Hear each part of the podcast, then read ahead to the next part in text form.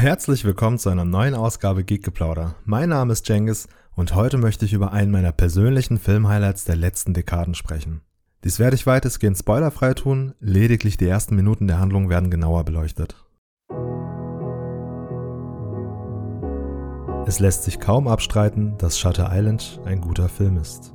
Aber bevor wir uns jetzt in den Tiefen der Definition eines guten Films verlieren, belassen wir es zunächst dabei, dass mir in dem Punkt schlicht bisher kaum einer widersprochen hat. Und ich bin wohl bemerkt stets Freund eines guten Diskurs. Und auch wenn ich weiß, dass die Kritiken durchwachsen waren und sowohl Anhänger als auch Gegner hervorgebracht haben. Vielleicht hat mich Martin Scorseses Streifen auch schlicht auf dem guten Fuß erwischt. Ich hätte mir keine bessere Gelegenheit vorstellen können, als der verregnete Samstagnachmittag, an dem ich beschlossen hatte, dieser DVD aus meinem Regal endlich Beachtung zu schenken. Rückblickend wirkt ein jedes Vorbeigehen schon fast bizarr. Ich weiß nicht, wie lange dieser Film unverdienterweise ein Dasein außerhalb meiner Aufmerksamkeit fristen musste. Gerne hätte ich Dennis Lehane über die Schulter geblickt, als er die Zeilen schrieb, die Martin Scorsese in eindrucksvollen Bildern bannte. Aber wer kann schon behaupten, dass ihm diese Ehre vergönnt war? Vermutlich niemand. Schriftsteller arbeiten bekanntlich im Schatten und treten höchstens mal aus, um lebenserhaltenden Maßnahmen nachzukommen wie Essen und Schlafen. Ich frage mich, ob ihm bei der Veröffentlichung seines Romans im Jahre 2003 bereits die Idee des Films in den Sinn kam. Spätestens als vier Jahre danach Bradley J. Fisher an Lehane herantrat, mit der Absicht, die Rechte für Shutter Island zu erwerben, erhielt die Idee Substanz, wann immer sie nun auch entstanden sein mag. Ich würde behaupten, eine gleichwertig gute Idee hatte Fisher, als er beschloss, Scorsese zu fragen, ob dieser seinem Vorhaben auf dem Regiestuhl die Ehre erweisen möchte. Letztlich der Einfall, der mir schließlich an zuvor erwähntem Samstagnachmittag diesen visuell eingängigen Terror bescherte. So sehr ich auch glaube, dass die Qualität des Films keinem zusätzlichen Standbein bedarf in Form von begünstigenden Umständen, das Wetter und die Tageszeit waren dem bebilderten Geschehen dennoch sehr zuträglich. Besonders der Einfluss des Edgar Allan Poe, der unverkennbar Bestandteil des Streifens war, profitierte ungemein vom Peitschen des Regens. Hinzu kam, ich war alleine. Die Geschichte hatte meine ungeteilte Aufmerksamkeit. Für gewöhnlich neige ich dazu, mir potenziell besonders gute Filme aufzuheben, um dieses Erlebnis mit jemandem zu teilen, der einen guten Film ebenso zu schätzen weiß wie ich. In der Regel ist das ein Freund oder ein Familienmitglied. Aber im Falle von Shutter Island fehlte mir jede Background-Info. Selbst einen Trailer hatte ich mir nicht angesehen, worüber ich rückblickend froh bin. So konnte mir dieser nichts vorne wegnehmen und das war in diesem besonderen Fall wichtiger als üblich. Lisa Calogridis Drehbuch war ein Spiegelbild des dichten Geflechts, das Lehane erzählerisch in seinem Buch gestrickt hatte. Fast schon paradox, dass Struktur in diesem Fall so wichtig war, wo die Geschichte stets bemüht schien, sein Publikum in die Irre zu führen. Schon zu Beginn etabliert der Film eine kalte, unbehagliche Stimmung. Von der Farbgebung über das Tempo bis hin zu den Dialogen alles vermittelt eine eindeutige Sprache. Wenn man von Harmonie sprechen kann, dann höchstens darin, wie gut diese Komponenten ineinander griffen. Der schauspielerischen Begabung eines Leonardo DiCaprio gelang es eben diese Stimmung in Körper und Geist einzufangen. Ob es nun daran lag, dass ihm der geschundene Haudegen gut zu Gesicht stand, oder daran, dass Leo schon fast fester Bestandteil Scorseses Repertoire war, es war in jedem Fall die richtige Casting-Entscheidung für den Protagonisten US Marshal Teddy Daniels. Teddys Wirken war über die gesamte Geschichte hinweg gezeichnet von Skepsis, Wut und Tatendrang und zugleich umhüllt von einer leisen Trägheit, dessen Ursprung tief vergraben in seiner Psyche lag. Fast schon gegensätzlich leistete Partner Chuck All mit seiner besonnenen und leicht unbeholfenen Art einen guten Dienst beim Ausgleich von Teddys schwermütigem Wesen. Auch hier eine mehr als naheliegende Wahl beim Casting, All mit Mark Ruffalo zu besetzen, dessen Charakter einiges gemein hatte mit der Rolle.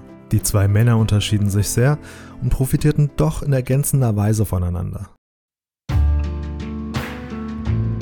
Der Film nahm seinen Anfang auf einem Schiff, worauf das ungleiche Paar zu Ermittlungszwecken auf dem Weg war zur namensgebenden Insel Shutter Island. Ein Ort, an dem psychisch gestörte Kriminelle verwahrt wurden. Trotz der als äußerst sicher geltenden Einrichtung gelang einer Patientin der Ausbruch. Die Marshals wurden zum Zwecke der Aufklärung an den Tatort beordert.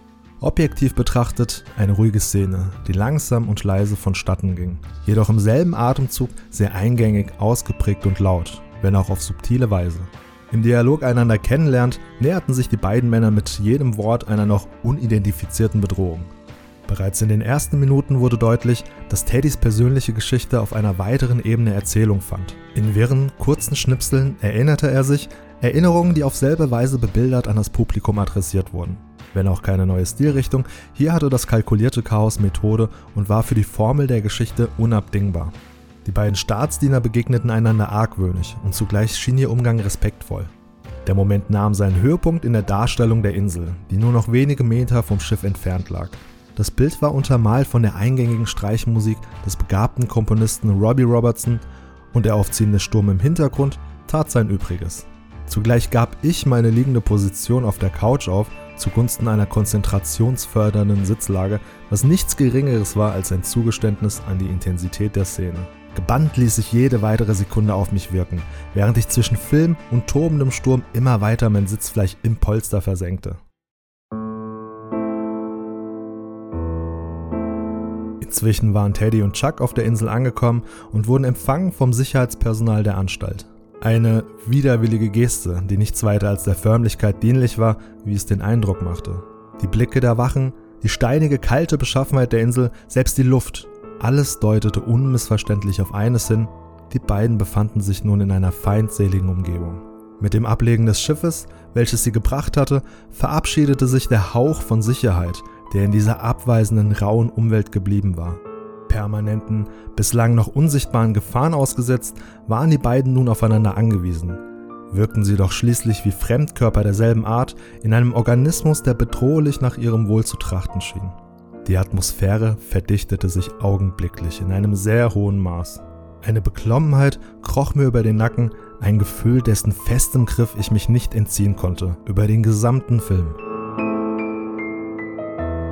Die Noir-Elemente betteten sich auf natürliche Weise in das Setting der 50er Jahre und gaben dem Thriller seinen unverkennbaren Charakter. Auch der Einfluss wichtiger Horrorfilme 40er und 60er Jahre trugen einen maßgeblichen Anteil an der Gestaltung der filmischen Persönlichkeit.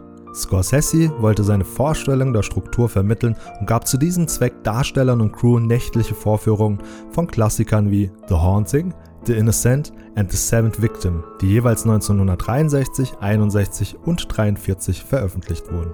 Dies waren jedoch nur einige vieler einflussreicher Titel früher Jahrzehnte, derer man sich inspirieren lassen hatte.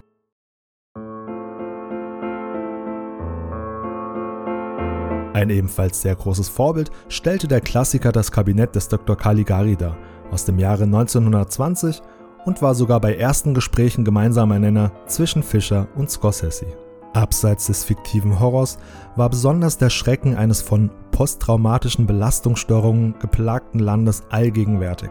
Eine zerrüttete, geschundene Gesellschaft, die sich infolge der Erlebnisse des Zweiten Weltkriegs nun mit den Nachwehen konfrontiert sah, in Form ständiger Angst, eingehend mit paranoidem Wahn. Sensibel und zugleich sehr eingängig schafft es der Film, diese tiefe Furcht zu transportieren und stellt eine Parallele dar zu den Ereignissen auf der Insel. Gleichzeitig funktioniert alles im Einklang, wie Organe, die verschieden und doch voneinander abhängig Teil desselben Systems sind. Ein ebenfalls sehr wichtiger Aspekt war der medizinische und gesellschaftliche Umgang mit geisteskranken Menschen. Mit großer Sorgfalt wurde auf authentische Weise das Wesen der Psychiatrie der 50er Jahre beleuchtet und auf den Horror damaliger Missstände aufmerksam gemacht, deren Praktiken erst durch Reformierung Anfang der 60er Jahre ein Ende fand. Der Handlung gelang es auf intelligente Weise, seinen Zuschauer in die Irre zu führen, und zugleich wurde stellenweise Evidenz suggeriert, eine ständige Gratwanderung zwischen Licht und Schatten. Schichtartig fand das Geschehen auf verschiedenen Ebenen statt, besonders spannend waren jene Momente, in denen man verloren nicht mehr wusste, auf welcher Ebene man sich befand. Die Bilder spielten bewusst mit der Psyche des Betrachters vom ersten bis zum allerletzten Moment. Derweil körperlich versunken in den Tiefen meiner Couch, war ich geistig bemüht, akribisch jede Nuance der Geschehnisse zu absorbieren.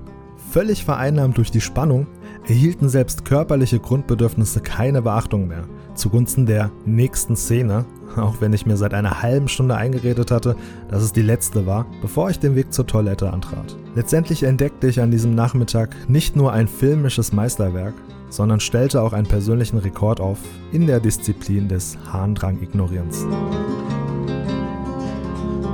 Wir kommen zum Ende. Ich hoffe, ihr wurdet unterhalten und habt vielleicht ein paar interessante Fakten mitnehmen können. Danke für euer Ohr und eure Zeit. Lasst mir gerne einen Kommentar da, abonniert den Kanal und teilt eure Meinung mit den Weiten des Internets. Ich sage Tschüss und bis zum nächsten Mal.